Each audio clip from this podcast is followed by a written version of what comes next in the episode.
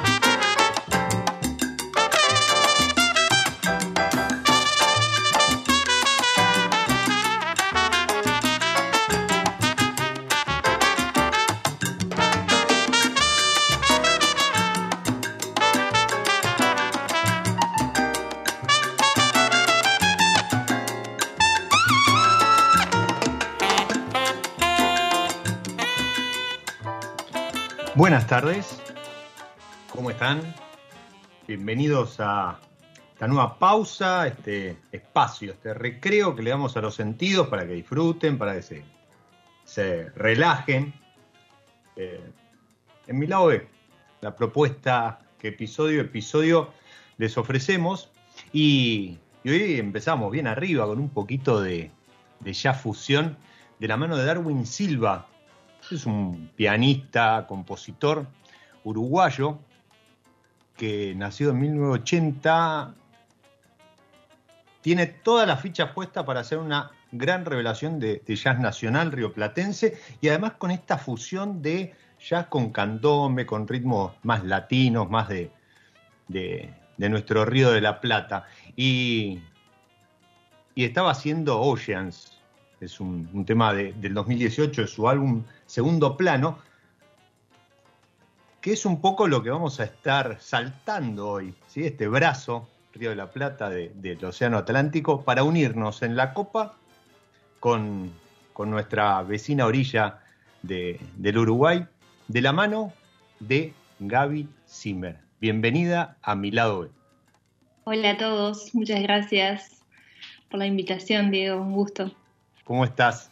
Muy bien, excelente. Qué linda, qué linda canción que elegiste para empezar, me encantó. Viste, ahí, ahí buceando, buscando, hurgando, eh, en esto de, tratar de, recibir a, los protagonistas del Mirado B, episodio a episodio, te digo que, me he encontrado con cada sorpresa como esta, con, esta eh, Big Band de, jazz y candombe, una, una cosa que uno a priori podría decir, wow, ¿qué es esto? Pero bueno, nada, eh, si nos ponemos a pensar en la bossa nova, en la, trova cubana y demás, tiene, tiene raíces y, y creo que somos todos uno, ¿no? Hoy, hoy este, separados geográficamente, geopolíticamente, pero, pero este, todos nacidos acá en el Cono Sur, y, titulaba el episodio de hoy Charrúa, que en realidad fueron aborígenes eh, que, ocuparon las tierras que hoy son uruguayas, de, la familia de los Pampas y demás, pero mm, después con el tiempo Charrúa se fue derivando y pasó a ser sinónimo de...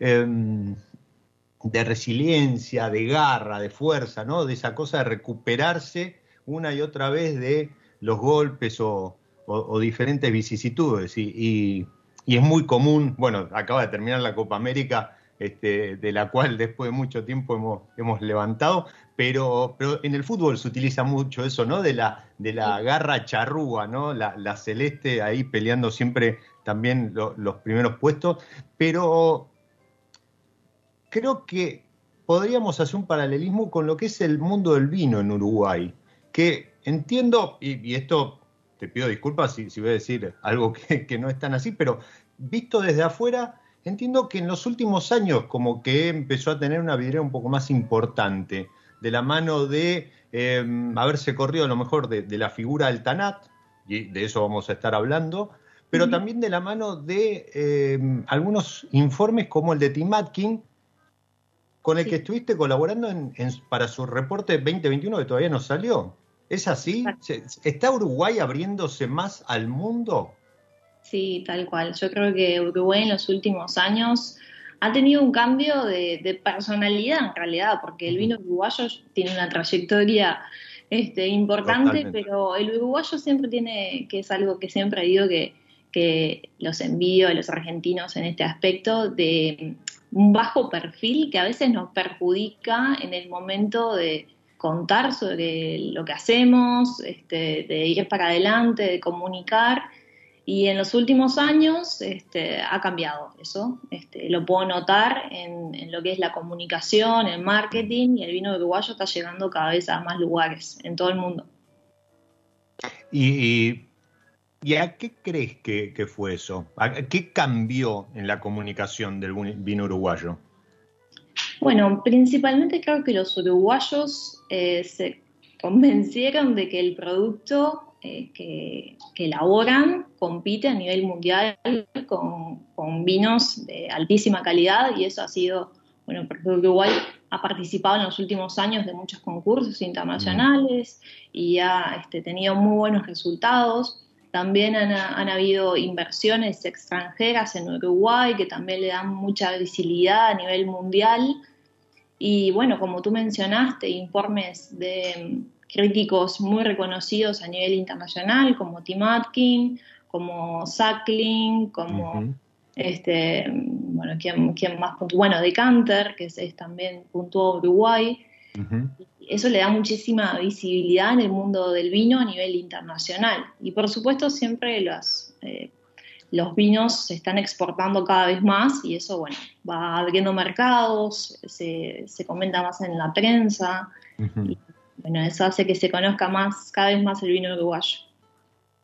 Em, Gaby, a quien ustedes están escuchando, es sommelier, eh, candidata al diploma WSET. Eh, algo que con lo cual me saco el sombrero porque llegué hasta el nivel 3 y, y, sé lo que viene después, así que eh, es, para destacar, pero además eh, fue embajadora del vino uruguayo, ¿sí? Y, creo que también formó parte esto, e, este trabajo que estuviste haciendo con, con Vinos de Uruguay, eh, de esta apertura. Em, y hablabas de las exportaciones. Entiendo que cuando decís exportaciones, corriéndose un poco también de Brasil, porque cuando hablas con, algunos colegas tuyos o algunos productores incluso, eh, la mayor parte de la exportación del vino uruguayo cruza la frontera y se consume en Brasil. Hoy hay una apertura todavía más importante. Sí, sin duda. Bueno, Brasil sigue siendo nuestro mercado principal, pero también Estados Unidos y lo que tiene que ver con Europa, bueno, el principal es este Reino Unido y después en otros países como Alemania, por ejemplo, se han abierto mercados. Eh, Polonia, justo ayer una, una bodega uruguaya este, publicaba que exportaba a Polonia, ya había otras bodegas también exportando y están llegando a cada uno a, los países este, que, tienen mayor cultura del vino, están llegando vinos uruguayos. En lo que es en los mercados asiáticos, algunas bodegas exportan, pero bueno, es, muy pequeño todavía. Es que en realidad Uruguay, la producción es pequeña. Entonces hay que seleccionar muy bien también los mercados a donde va nuestro vino. Si tenemos el, vino uruguayo se consume principalmente a nivel nacional. Eh, somos, somos todos embajadores del vino uruguayo aquí en Uruguay, nos gusta mucho y se consume mucho aquí. Qué bueno eso, ¿no? También, que no, no solo, no solo eh, pensar en el afuera, sino también en el consumo interno. Eh, hablabas de Finca Nacal.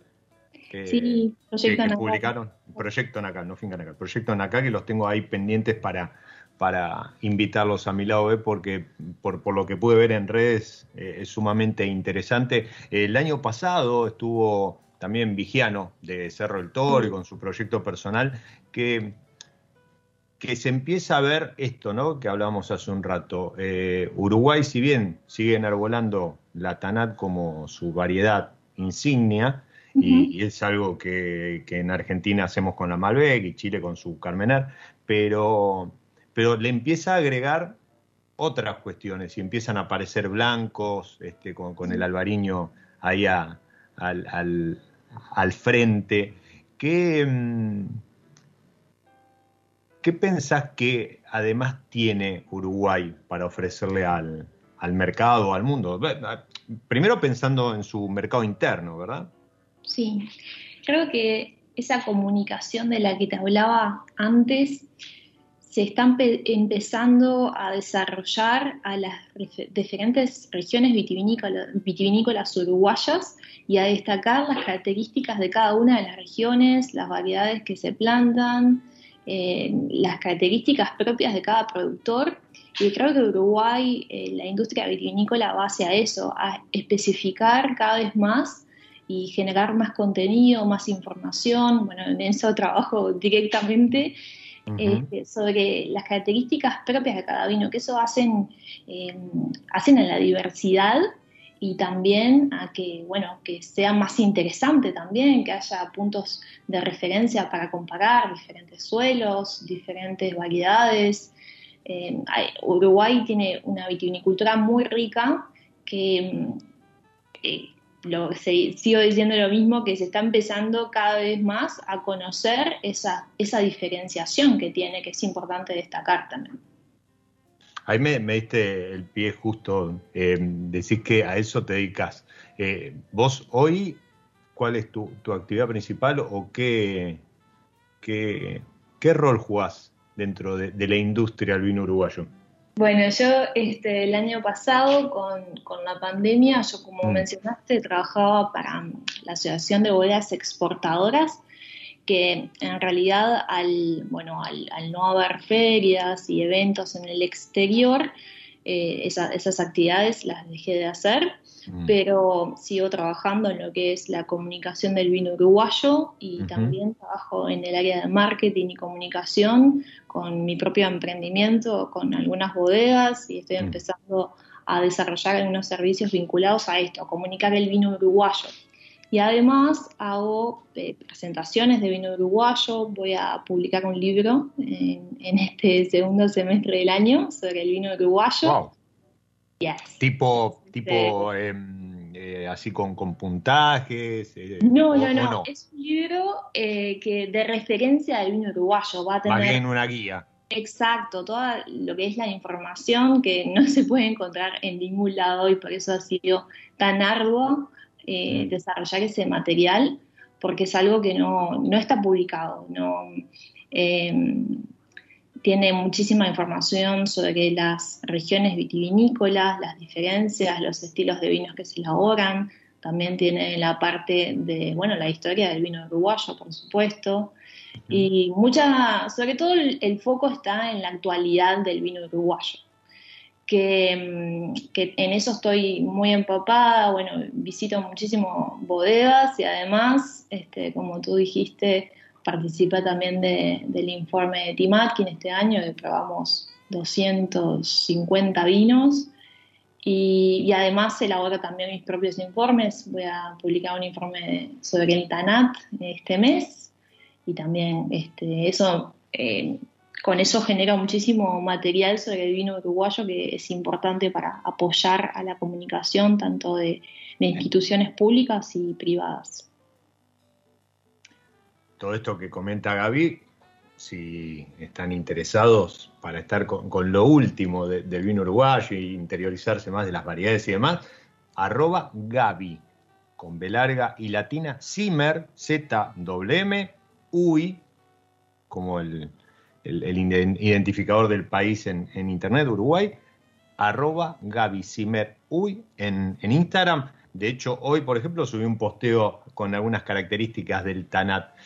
ahora vamos a hablar de eso, porque nosotros tenemos la ficha del TANAT salteño y cuando probás TANAT uruguayo o incluso TANAT ahora de Entre Ríos, que, es este, algo que ha vuelto a crecer en Argentina, como decimos, eh, no, pero ese no es TANAT, pero ahora vamos a hablar de eso. Pero me, quedo con una pregunta que la podemos desarrollar porque me interesa. Vos hablas de regiones, de, lugares, suelos y demás. Es como que tenemos la, imagen de afuera que eh, el vino uruguayo es nada, la, región, la, zona sur, la costa del río de la Plata y no mucho más.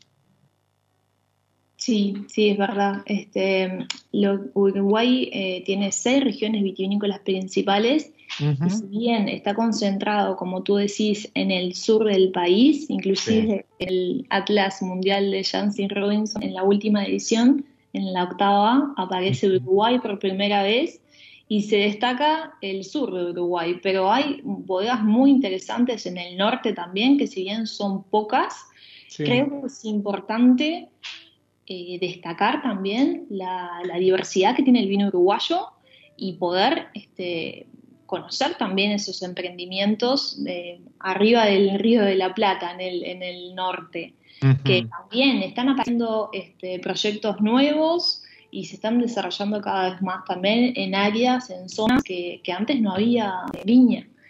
Me parece importante destacarlo para que sea un motivador también para que cada vez más podamos ver proyectos nuevos. Cuando decís en el norte, ¿es sobre, sobre el río o ya sobre el límite con Brasil?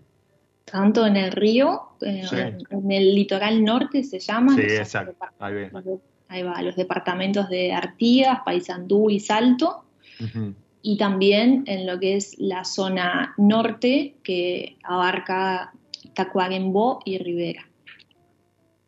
Wow, mira, no, no, no, no, hubiese imaginado, a lo mejor pensando en, lo que es el clima y demás, que, se podía dar en esa zona. Y que, en realidad, Uruguay en todo el territorio es apto para plantar vid.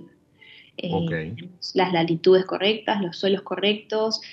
Lo que pasa es que en Uruguay principalmente nuestra eh, el, económicamente lo, principal es la ganadería, entonces muchas de las eh, tierras se utilizan para, para el ganado.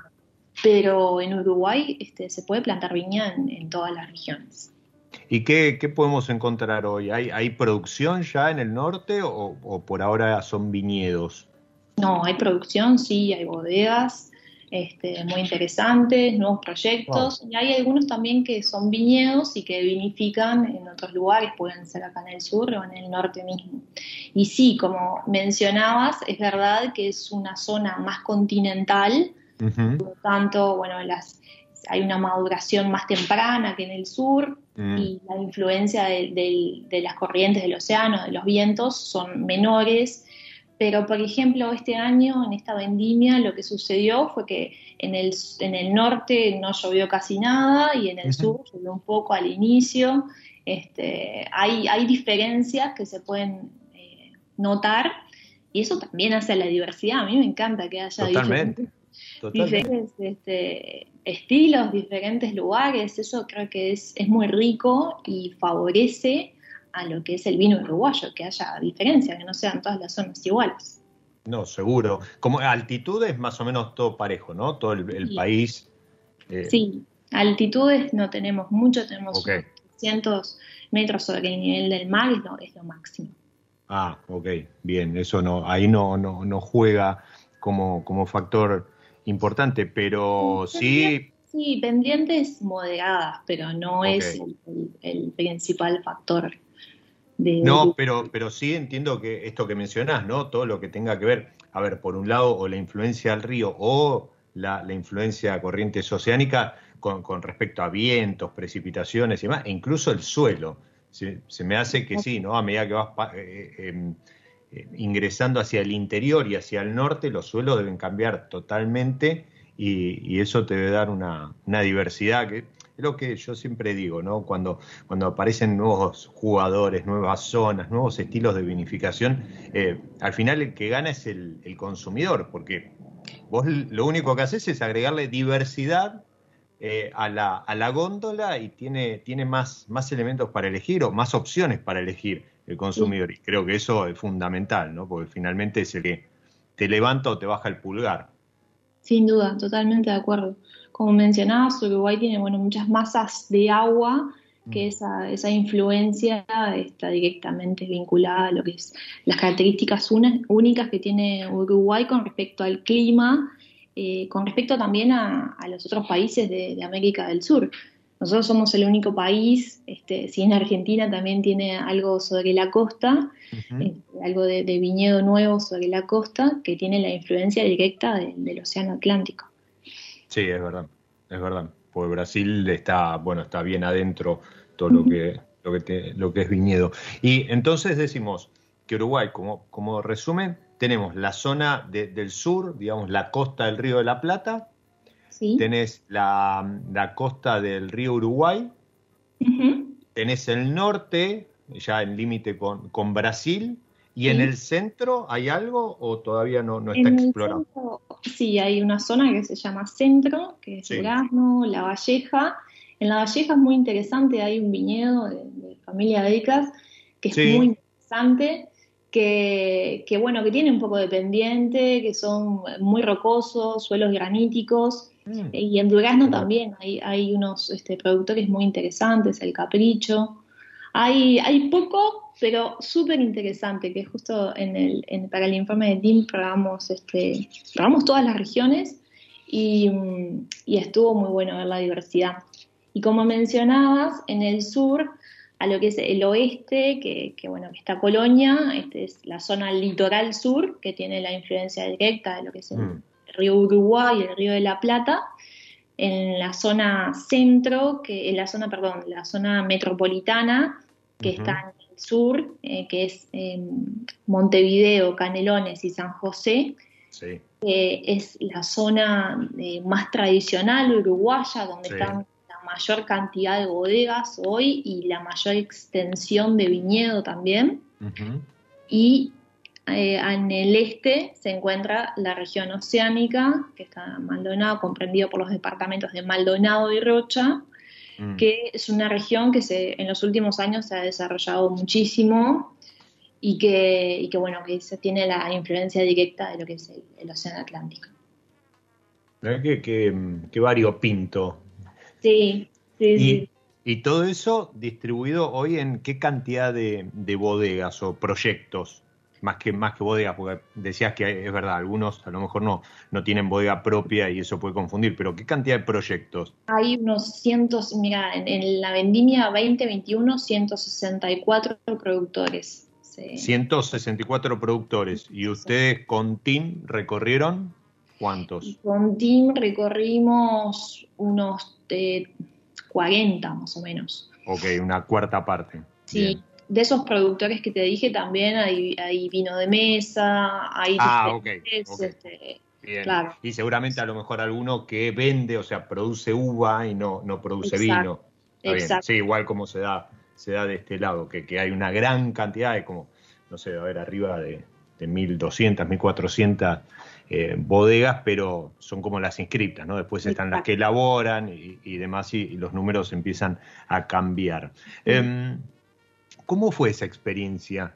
Que, mencionamos dos, tres veces lo, de Tim. ¿Cómo, ¿Cómo, fue la experiencia? ¿Cómo, primero, ¿cómo caíste ahí? Porque la verdad, creo que es el, sueño de todo comunicador del vino, de, todo Sommelier, que, que Tim o cualquiera de, los críticos o de estos concursos internacionales te, convoquen como para, nada, para, para, tomar vino y, ponerle un puntaje.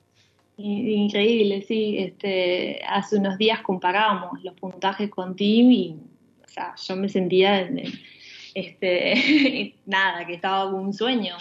En realidad fue algo que conscientemente busqué. Yo la otra vez, el otro día alguien me preguntaba, eh, eh, me pedía un consejo para enviar un currículum a, una bodega, a un enólogo, a un enólogo joven. Y yo le decía, en vez de pensar este, dónde querés trabajar o, a dónde mandar un currículum, pensá con quién querés trabajar, a quién admirás, quién, quién, este, de quién te gustaría aprender. Y para mí, Tim Atkins es, esa persona. Y cuando estaba con Wines of Uruguay, este, haciendo todas las gestiones para que él viniera a Uruguay el año pasado, yo lo acompañé durante su gira acá en Uruguay y recorrimos las, bodegas uruguayas y, bueno, hubo este, buen feeling y nos entendimos y aprendí muchísimo y, bueno, este año a raíz de, que bueno, él estaba cantando en Londres y yo aquí, este, lo hicimos juntos y fue increíble el aprendizaje, un honor. No, ya lo creo, ya lo creo. La, verdad que eh, tuve la, oportunidad, el privilegio de, que pasara por mi lado B y me pareció, yo no, no lo había tratado, más allá de, a lo mejor, viste, te cruzas algún tweet o algún post en, en, redes, este, pero me pareció un tipazo. Uno puede estar de acuerdo no con los puntajes, con el paladar, viste, que, siempre eh, aparece ese tipo de cosas, pero me parece como persona en el trato, no, no, me pareció genial, me pareció genial. Es, Así que bueno persona que, que mm, yo eh, destaco muchísimo, que se preocupa, que intenta hacer sentir bien a todo el mundo cuando habla con él, eh, da feedback, eh, se interesa y eso es súper importante porque el, el, tema de las críticas, los puntajes puede ser bastante controversial.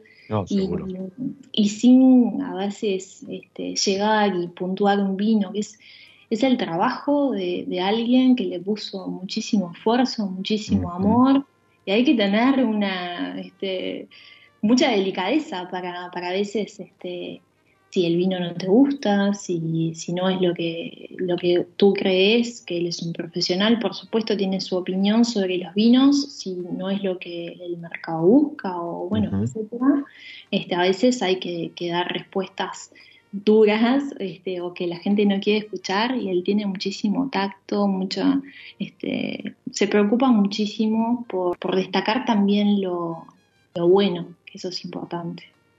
Eso está bueno, eso está bueno. Igual, uno podría decir que alguien que usa esas camisas no puede dar ninguna opinión seria, pero bueno, no es, no es el caso. Eh, y hablando de camisas, bueno, la próxima, este, yo les cuento a los que están oyendo que Gaby eh, no tuvo mejor idea que en esas sesiones de cata, eh, una de ellas la hizo con una camisa blanca, que es lo que no se recomienda cuando vayan a una feria o algún evento de vino, pero bueno, salió, salió indemne la camisa, así que... Pero bueno, lección aprendida igual, para la próxima, por las dudas. eh, queda linda, queda linda. Pregunta, acá mm, lo tengo a Esteban, eh, oyente seguidor de la B, que mm, pregunta, mira, te, dejo planteada la, la, pregunta y mm, si querés me la contestas ahora o después la, la desarrollamos. Difícil porque no es mucho, pensar que estamos tan cerca, no es mucho lo que llega a Argentina, pero dice, por ejemplo, si tuviese que nombrar, no sé, tres, cuatro etiquetas como para eh, abrir la puerta al vino uruguayo, ¿sí? ¿Qué, recomendarías? Esto, como digo siempre, ¿no? Sin, sin compromiso comercial ni, demás, eh, puedes hablar libremente. Este, mm, y mira, las, que se me vinieron a la mente fueron las que pueden encontrar, como, muy bien Esteban, a veces es difícil encontrar algunos productores más pequeños por eso que en Uruguay es muy relativo lo que es pequeño y lo que es no en comparación a otros países productores. Pero mm, se me ocurrió, por ejemplo, bueno, Bousa es una bodega que exporta a muchos destinos y tiene su albariño, me encanta, es uno de mis preferidos. Y mm, eso seguramente lo puedan encontrar en Argentina. También Familia Deicas, tiene unos del Viñar muy interesantes. Mira, hablando de otras regiones, eh, tienen uno de la zona de San José, que si bien es la región metropolitana, es un departamento que, que bueno, que en las etiquetas no aparece tanto y un vino single vineyard Sierra de Mahoma, que lo probamos hace poco, este, em, se lo súper recomiendo, muy interesante. La variedad principal es un blend, pero la variedad principal es Cabernet Franc, que me gusta muchísimo en esa zona. Y em, la tercer bodega em, puede ser, bueno, puede ser Garzón, que seguramente también encuentren. Eh, Pisano también es una bodega muy importante que muchos mercados este, conquistados, así que seguramente puedan encontrarlos. ¿De, Garzón alguna etiqueta en particular? De Garzón puede ser el Marcelán para, mencionar este, algo, algo novedoso también lo que es este, el, vino uruguayo. Hay el Marcelán y el Cabernet Franc han cobrado importancia en los últimos años y son muy interesantes aquí en Uruguay. Me encanta el Marcelán de, Garzón.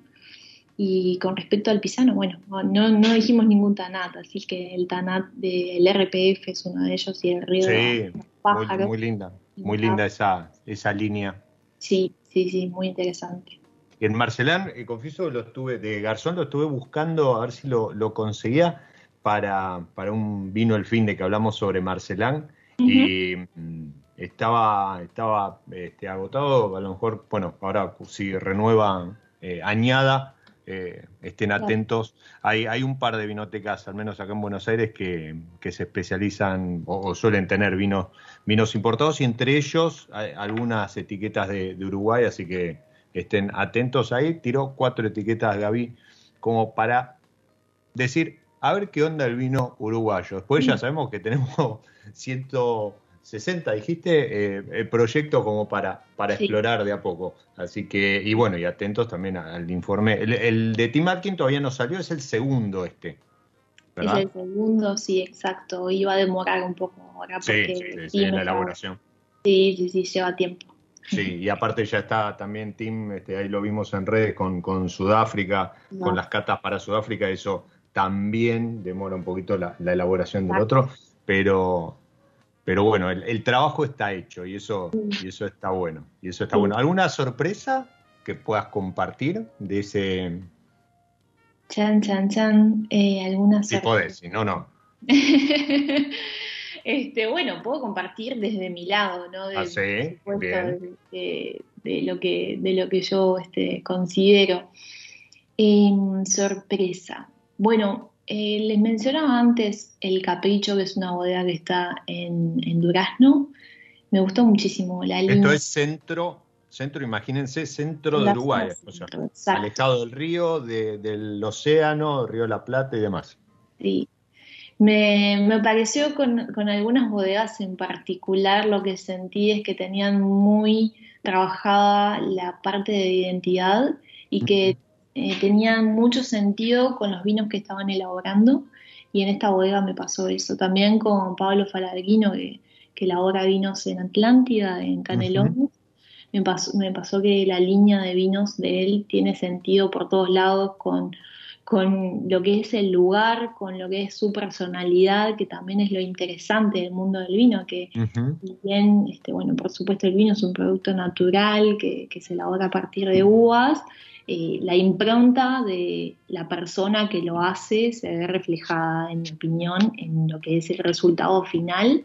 Y es lo rico también de poder aportar esa diferenciación al vino. Por eso todos los vinos son diferentes. Y, Pablo tiene, tiene esa visión y ese aporte que es muy interesante.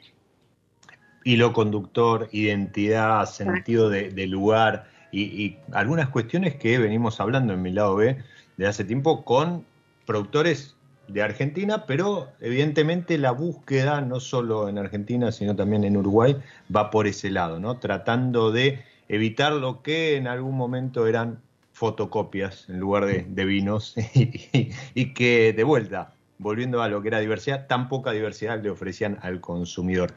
Gaby, vamos a meter una pausa dentro de esta pausa que es mi lado B y, en un ratito vamos a hablar qué hay más allá, sobre qué, qué es lo que eh, Uruguay está ofreciendo. Ya el TANAT, algunas cositas ya dijimos, y después te voy a empezar a tirar algunas de estas tendencias, modas, este, o, cuestiones que se van dando a nivel, a nivel mundial y a ver cómo, cómo las están este, recibiendo en, en Uruguay.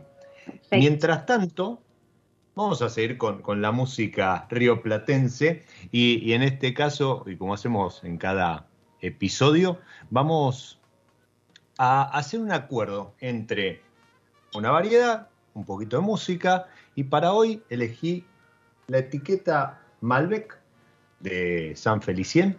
Mm, estoy con un 2018, está muy bien, está muy bien, pero además es ideal para relajar en una hora pico.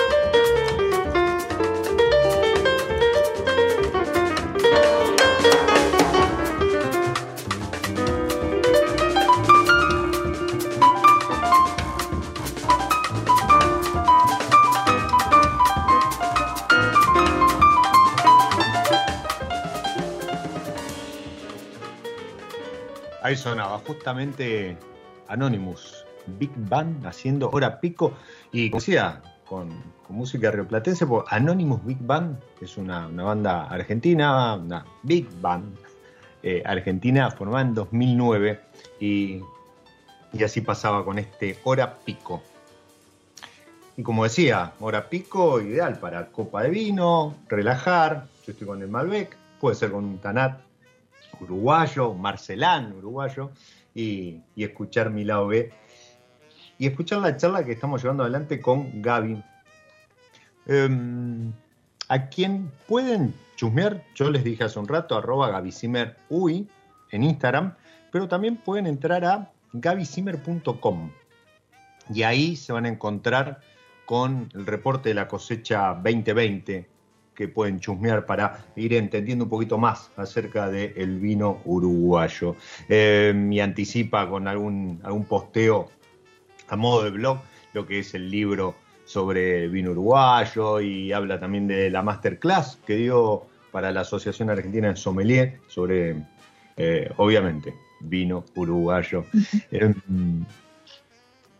y además, eh, es una manera también si sos productor y, o profesional y te querés ofrecer como, no sé, se me ocurre, consultor para alguna bodega uruguaya, un proyecto está avanzando, naciendo, creo que también es una buena puerta de entrada, Gaby, porque tiene llegada a, todos los productores, así que no sé, si, si también haces ese, tipo de link, Gaby. Sí, por supuesto. Súper bienvenido. Buenísimo. Me encanta, me encanta ser puente, de este, conectar gente, me encanta. Bien, bien, eso está bueno también. Eso, eso es una, una de las cosas que tiene el vino, ¿no? Y, que yo siempre digo desde hace un año y medio como que eh, es de lo que más se extraña, la, cosa social. O los Zoom, bueno, vos hiciste todas las sesiones de cata, por ejemplo, para, para el informe de Timatin en modo virtual. Pero como que le falta la cosa social, ¿no? Mínimamente escuchar chocar copas. Exacto. El eso que da eh, el vino, de compartir, de, charlar, de que el vino sea una excusa a veces para, para compartir. Exactamente, eso, una excusa, una excusa para la charla, para, para pasar un buen rato. Y hablando de compartir y, pasar un buen rato y de vinos, yo te voy a ir tirando, tengo anotadas ahí cuatro o cinco tendencias, modas este, o novedades que el mundo del vino, y no solo en Argentina, también este, en otras partes del mundo, está trayendo a la, a la mesa. Y, que me cuentes en, así tipo ping-pong, ¿cómo, ¿cómo, es la recepción, cómo está eh, transitando en Uruguay este tipo de cuestiones. Y te largo la primera, por ejemplo, vino en lata. Bueno, hay unas, unas chicas, dos enólogas que están produciendo vino en lata se llama Latita. Mm. Y recientemente probé, tienen un Bionier, un rosado de Tanat y un Cabernet Franc. Y la verdad que me encanta la propuesta. Soy muy fan del vino en cada situación de consumo y creo que esa latita es excelente para, para llevar a muchos lugares, inclusive también para beber en casa si no queremos abrir una botella. Totalmente. Eh, se enfría rápido, es, más ecológico. La medida, Packaging. ¿Perdón? Es la medida. Digo, es la medida. para un almuerzo compartido, justo, son dos copas eh, y, como vos decís, ¿no? Aparte, la facilidad de que la, pusiste un ratito, no sé, en el, freezer y ya la tenés fría. Eh, dijiste, me, interesó eso, porque dijiste Bionier, un Tanat rosado y un Cabernet Franc, todos tranquilos, entiendo. Sí, todos tranquilos. Qué lindo, qué, qué, buena oferta. Sí. Me, atrae primero por las variedades, ¿no? Pero aparte por, por la, combinación en, cuanto a tenerlas en una misma línea. Y, ¿sabes qué? Salió el otro día en una charla, justamente, una presentación de, vino en lata. Eh, alguien dijo algo muy piola. Para lo que es hotelería está muy bueno. Para tener en el frigobar. Claro me parece muy, muy piola. Uruguay también es un, país que, maneja mucha hospitalidad, justamente en toda la zona sur, eh, y, creo que es una muy buena opción. Vamos con la segunda. Em, naranjos.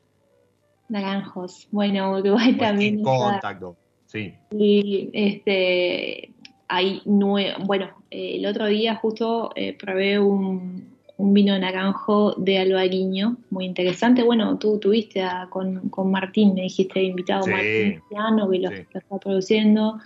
También, este, bueno, eh, familia de Edicas, Santiago de Edicas, tiene una naranja muy interesante de Petit Mansen y Rose Mansen.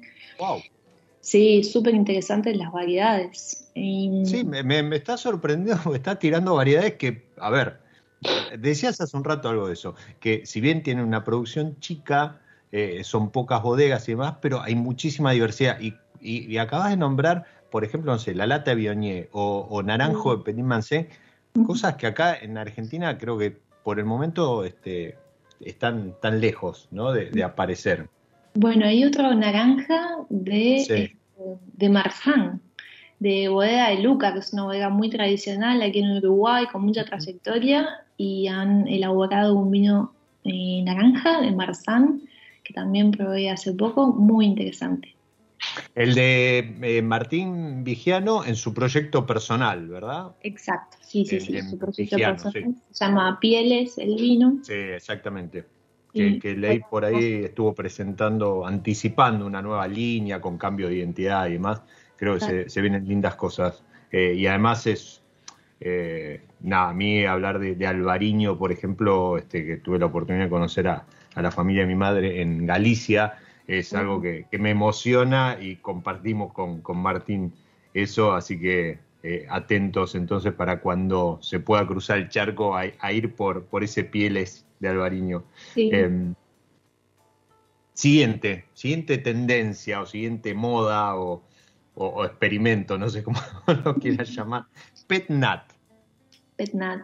Bueno, ha habido en el, sobre todo en la cosecha 2020, con un proyecto Nacal, pero otras bodegas también han empezado a elaborar como antigua bodega mm. eh, PetNat. Si bien es, es todavía muy incipiente en lo que es este el consumo también. El uruguayo no está muy acostumbrado a, a consumir PetNat, pero dentro de lo que es eh, millennials o generación Z, creo que están apostando más a ese tipo de vinos más, más frescos, este, bueno, de gradación alcohólica más baja, que se pueden consumir en, en, cualquier momento sin mucho protocolo a veces, este, como, como a veces invita otros vinos y mm, está teniendo muy buena eh, recepción, lento, pero, pero va creciendo la movida PetNat en Uruguay. Mira qué bueno, mira qué bueno. Bien. Em, rosados, no quiero decir de Provence, porque los rosados de Provence son de Provence, pero me, se, explica, ¿no? Si digo esos piel de cebolla, esos más tenues y no tanto, tanto sangría o concentración como, como supimos tener anteriormente en, el Río de la Plata. Sí, tal cual. Bueno, con respecto a los rosados eh, de ese estilo, Uruguay en la trayectoria, en la historia, ha elaborado vinos de rosados de Tanat y por las características que tiene el Tanat eh, eran más, este, más, más coloridos. Mm, en los últimos años, más concentrados, exacto. En los últimos años, con esta tendencia que me mencionás, también se han empezado a desarrollar pinos rosados con Pinot Noir principalmente. En la región oceánica el Pinot Noir se está plantando muchísimo, el Maldonado y la Rocha, y, han tenido muy buena recepción esos vinos. Este, son muy, muy interesantes y está creciendo ese mercado también aquí. Y, creo que, que aparte mm, eh, están ganando protagonismo en la mesa, ¿no? Este, como, como un buen comodín eh, a la hora de, combinarlo gastronómicamente, y eso está bueno. Exacto, sí, sí, sí. La gente está eh, ávida de conocer, también de probar diferentes estilos. Siempre el rosado, como que acá en el, en el sur, al menos en el hemisferio sur, no era tan buscado pero la gente se está animando y eso me encanta el vino rosado, me encanta que se anime cada vez más y creo que tiene, o sea, se, lo gana totalmente ese lugar para, para la mesa de, cualquier ocasión, de, ya sea verano, invierno, me gusta, es muy rosado en cualquier situación. Totalmente, totalmente. Y lejos de ese, ese hashtag vino de, de mujer, que, por mucho tiempo también mantuvo algo que me parece de modo poco serio, sí, totalmente, arcaico, exacto, eso, poco serio. Em, wine bars, y esto te lo pregunto porque estuvimos este, en, otro programa, vino el fin de hace poco con, con Diego Sosa, Leonor Sosa, que está ahí como head sommelier en, en el bar de vinos que se abrió en Carrasco, pero eh, hay, hay, a lo mejor no, el tema no es wine bar, pero hay eh, tendencia de vino por copas o todavía siguen como sucede en muchos lugares en Argentina, lamentablemente, que eh, es una carta a lo mejor más comercial, eh, de grandes este, etiquetas, de, grandes bodegas, no, no hay servicio por copa, o la vajilla todavía cuesta encontrar, o viste, los, los vinos a temperatura eh, no, no, son este, bien mantenidos. ¿Hay ese cambio también en el consumo en, en cuanto al servicio? Sí, yo igual, de todas formas hay de todo, ¿no? Pero yo he visto un cambio sustancial también en los últimos años, antes de la pandemia, por supuesto. Después de la pandemia hubo un premio. De todas formas, ahora acá en Uruguay ya está empezando a abrir todo nuevamente, como contabas, Leonor está trabajando en un bar de vino que es nuevo en Carrasco. Sí, sí, sí. Moviendo muchísimo. Yo vivo en Maldonado y aquí en Punta del Este también se está empezando a mover todo la, gente de Casa Yahweh, amigos también de, la casa. Ah, sí, sí, Casa Yahweh, me encanta. Este, y están habiendo más propuestas en, Copa, más propuestas también de wine bars, o sea, de, establecimientos que tengan una carta de vinos interesante, etiquetas nacionales e internacionales también, por supuesto, pero principalmente con foco en lo nacional. Ya, el otro día me, contactó un emprendimiento mm. de vino este, tirado. Tienen tres variedades. Sí, sí, sí, muy interesante. Están trabajando este, como una opción para lo que son las cervecerías. Pues es perfecto, eso te iba a decir. Sí, que acá en Uruguay ha tenido como, bueno, en Argentina también, somos, muy parecidos. Este, ha tenido un auge la cerveza artesanal y me parece excelente como opción para esas cervecerías tener también una opción de, vino tirado. Me gusta mucho. Totalmente. Porque, a ver, eh, uno dice, bueno, ¿cómo le gano a la cerveza? ¿Cómo le gano a la cerveza? Bueno, ¿por qué ganarle y no, no a lo mejor aprovechar estas buscas de expendio por ejemplo, con vino tirado, que le terminás resolviendo todo al, dueño del local, ¿no? O, de la empresa. Haces ahí este, a lo mejor un, un joint venture y, le ofreces, no sé, le decís, bueno, destiname una boca para tinto, una para blanco, o, tres, y una para rosado, eh, pero no, no necesita hacer inversión. Claro. Eh, entonces, este, aprovechás además el boom de, vuelta, ¿no? Le das diversidad al que va a tomar una cerveza, a lo mejor ese día no estaba muy convencido de tomar una cerveza, o, se juntan cuatro o cinco y a lo mejor uno dice, no, pero yo no tomo cerveza. Bueno, vení igual porque hay una canillita ahí de, vino para, para vos. Bien, buenísimo, buenísimo. Acá también es algo que está de a poco empujando y, saliendo, ¿no? Como esto de los envases no, no convencionales y demás. Em, las últimas dos. Buying Box. Buying Box. Bueno, Uruguay no, no incursiona mucho en el Buying Box, que es una, un método que me encanta. Mm. Este, hay una bodega, Buying Box para lo que es vino fino, estoy hablando de vino... sí, este, sí, sí, no, no tetra como se conoce al, consumo masivo. Bien. Exacto, hay, una bodega que, eh, Braco Bosca, que, es la única que, tengo conocimiento de que tiene un buying box, que lo compro, me encanta, este, cuando a veces nos juntamos muchísimo, mucha gente, amigos. Ah, es genial. Es genial. Es genial. incluso para, para tener, viste, en la heladera, como para decir, bueno, también voy, me sirvo una copa, no necesito ni, ni, estar cuidándome, no, uy, tengo una botella descorchada o, o no, o me tengo que tomar la lata entera. No, ahí vas, te servís una, una medida y está, bueno para eso. Pero sí, para lo que decís vos, este, te ahorra espacio, porque en lugar de llevarte cuatro botellas, te llevas la cajita súper práctica. Y, Pero es verdad que de este lado del planeta no es algo que ha eh, pegado mucho. No. Eh, Sí, inclusive este, un amigo en Londres me decía que, que trabaja en Tesco, que es un supermercado grandísimo, me decía que, que, bueno, que la, el buying box de ellos es totalmente reciclable, con, este, con materiales que son muy amigables con el medio ambiente. Eso es muy interesante también. No, pero aparte tenés en Wine Enthusiast o, en alguno de esos este, revistas especializadas eh, sectores de, publicidad, catálogo y demás que tienen accesorios para buying box. Entonces de pronto vos sacás la bolsita, una caja de cartón y la decís, la pongo en una barriquita de madera para poner en la mesa o, ese tipo de cosas eh, que son... No, no, este, evidentemente pegó de, otra manera.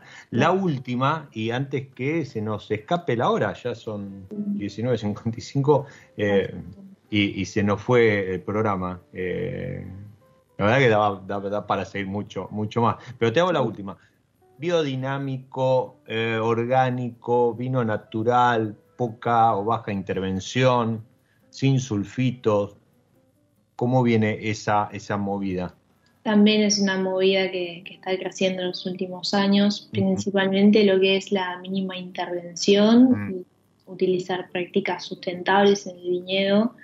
Eh, desde el Instituto Nacional de Vitivinicultura también están este, colaborando con los productores viticultores para, para que bueno, sus prácticas sean más sustentables con el medio ambiente. Lo que es orgánico y biodinámico aún hay algunas, este, aún no está muy desarrollado, hay algunas, eh, algunos viñedos orgánicos este, certificados por la red de agroecología, de, agroecología aquí de Uruguay, pero no, no biodinámicos. Es, es un camino que Uruguay está transitando también, pero, estamos muy nuevos todavía en ese sector. Sí, pero creo que de todas las tendencias que mencionamos es algo que, llegó para quedarse porque más allá de, lo comercial o lo marketinero que pueda tener, eh, es, algo que el planeta nos está pidiendo a gritos. Sin duda, sin duda. El, uruguayo, el productor uruguayo es muy consciente.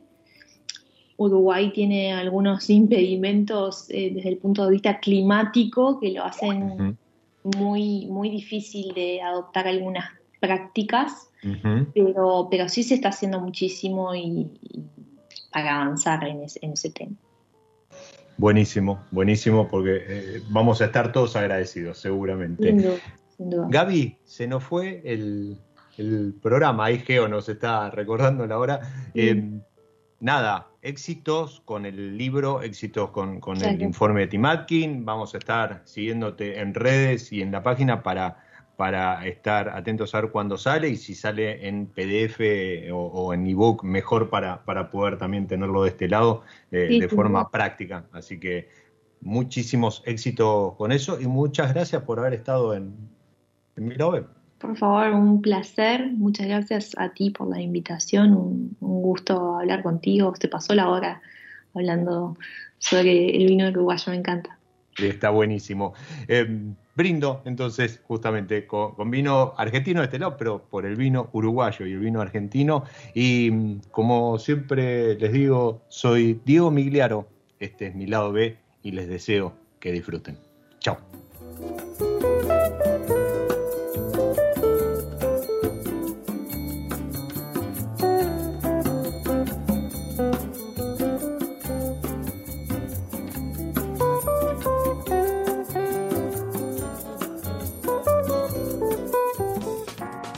Nos encontramos en cualquier momento en otro episodio de Mi lado B.